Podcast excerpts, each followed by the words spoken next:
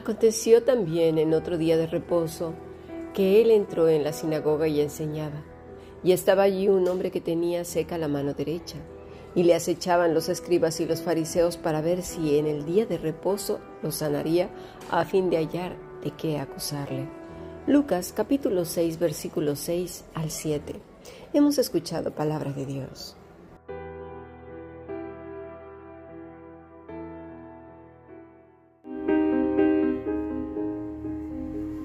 La Fundación Bíblica te invita a participar tanto de esta aula internacional hoy apegados a él, como a sus cursos online en mol.fundacionbiblica.com.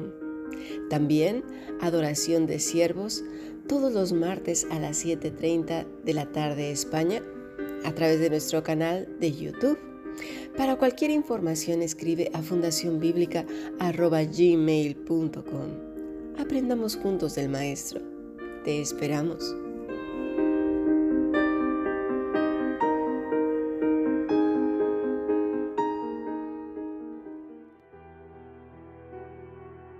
Esta mañana estuvimos estudiando lo importante que es entender la obra redentora de nuestro Señor Jesucristo y lo terrible que es fraccionar su ministerio y ver por un lado la obra expiatoria en la cruz del Calvario y por el otro lado los milagros.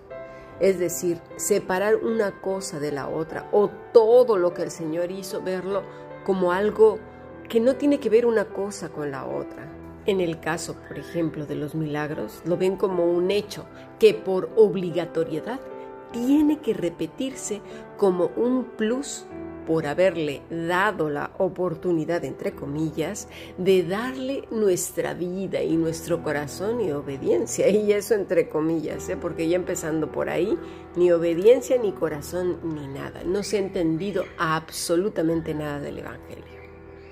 Es una verdadera vergüenza y tragedia que la obra redentora de Cristo se vea mancillada por herejías tales.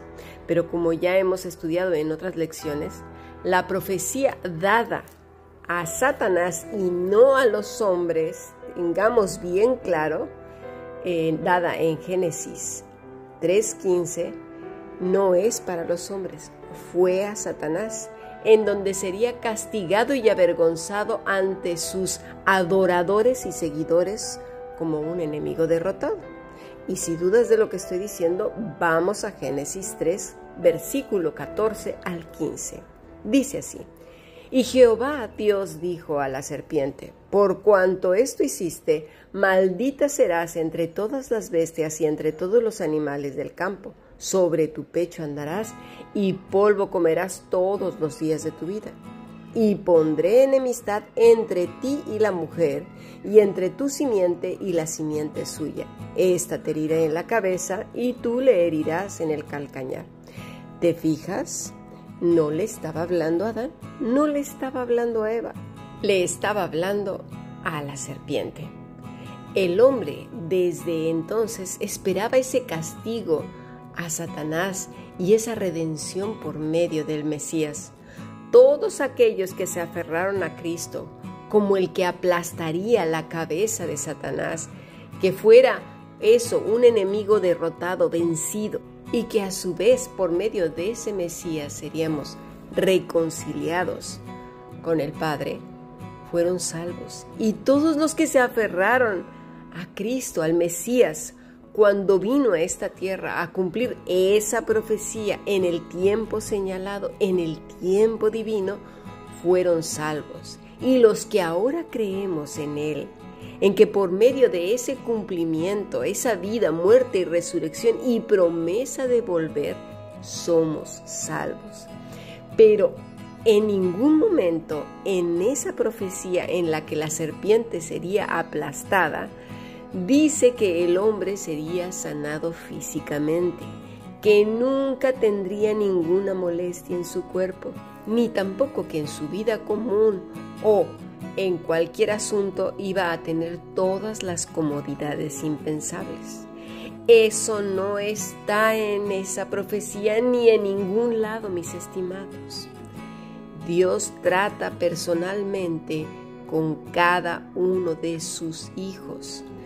Y si no has estado en las clases de adoración de siervos, te sugiero que vayas al canal de YouTube y busques esas clases porque entenderás muchísimo de esta profecía. Estuvimos hablando ya hace tiempo de volviendo al Génesis. Y es que el Génesis es el Génesis de nuestra redención. Y cuando no se entiende, entonces fracasamos en nuestra concepción de lo que es el Evangelio. Esa profecía que Dios pronunció inmediatamente después de haber dictado sentencia a Adán y Eva, nunca les dijo a ellos que bienes y abundancia de años y salud y cosas eh, se les daría si ellos creían en Él, si les daban la oportunidad, entre comillas, al Señor de tenerlo en su corazón y cosas que ahora, bueno, ya desde el siglo pasado se dicen. No, esas son aberraciones y eso no dice la Escritura. Aprendamos a leer la palabra de Dios y estudiarla. También vimos esta mañana que la situación espiritual de Israel era deplorable y es que es importantísimo entender la condición en la que se encontraba los judíos para poder entender qué era lo que estaba sucediendo, por qué el Señor estaba haciendo lo que estaba haciendo.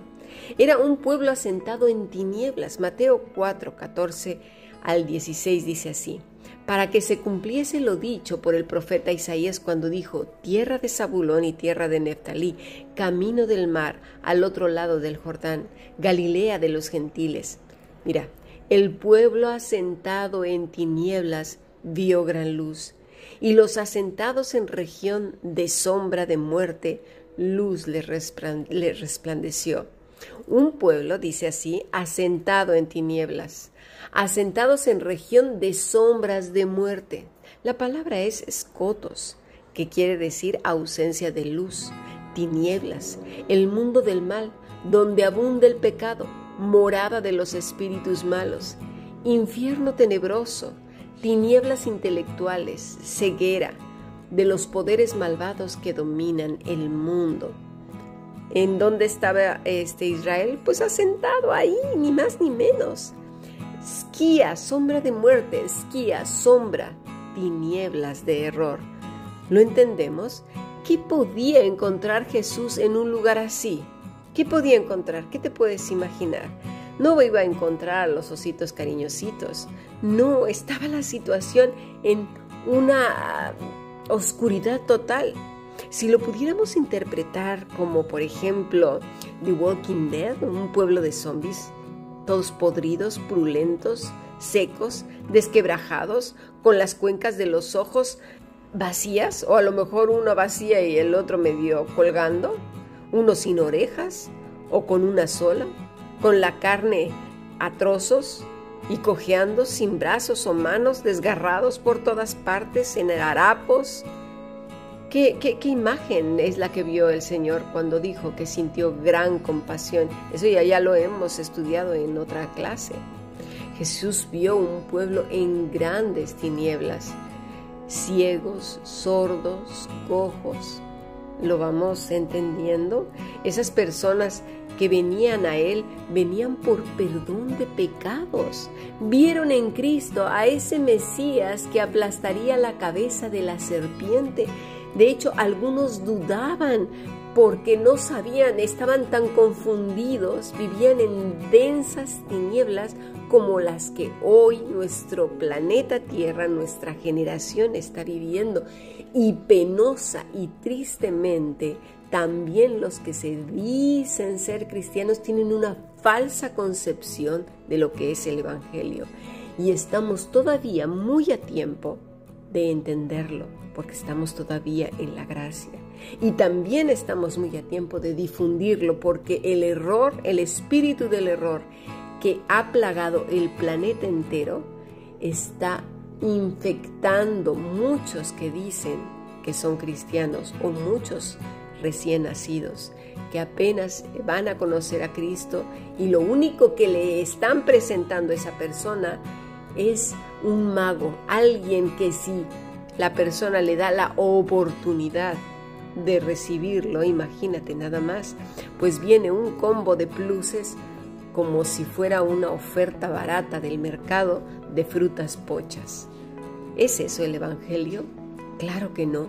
pero penosamente estamos como encontró Jesús a Israel, asentados en región de sombra de muerte. Pero gracias a Dios que la luz todavía está en este mundo. Por favor, difundamos el verdadero Evangelio. Venían entonces por perdón de pecados, vieron en Cristo a ese Mesías que aplastaría la cabeza de la serpiente, vieron a Dios en carne. No hizo falta hablar o decir ciertas palabras, eso ya lo hemos estudiado. No, no se trata de fórmulas mágicas. ¿En dónde hemos aprendido eso? ¿Por qué hemos permitido que Satanás nos engañe y que nuestros ojos se nublen y no vean con claridad lo que Cristo hizo, la obra redentora? Es a Cristo a quien tenemos que seguir. Cuando Él dijo, hasta que no repitas las palabras, pues no te sano, no te perdono, no, no, no eres salvo, no formas parte de, de las ovejitas de mi pradera. Pero de verdad, ¿eh? Recordemos que Él lee corazones, los oye perfectamente bien y los oye más que las palabras, ¿eh? Más que las lágrimas y los cantos, esos que a la gente tanto le gustan. ¿Sabes por qué? Porque eso puede ser un simple ejercicio corporal pero el corazón, ese no se puede callar ni taparle la boca. Ese habla fuertemente, aunque la boca esté cerrada o esté diciendo exactamente lo contrario que está expresando el corazón. ¿Quién podrá engañar a Dios? Nadie. Vamos a pasar a nuestro siguiente podcast.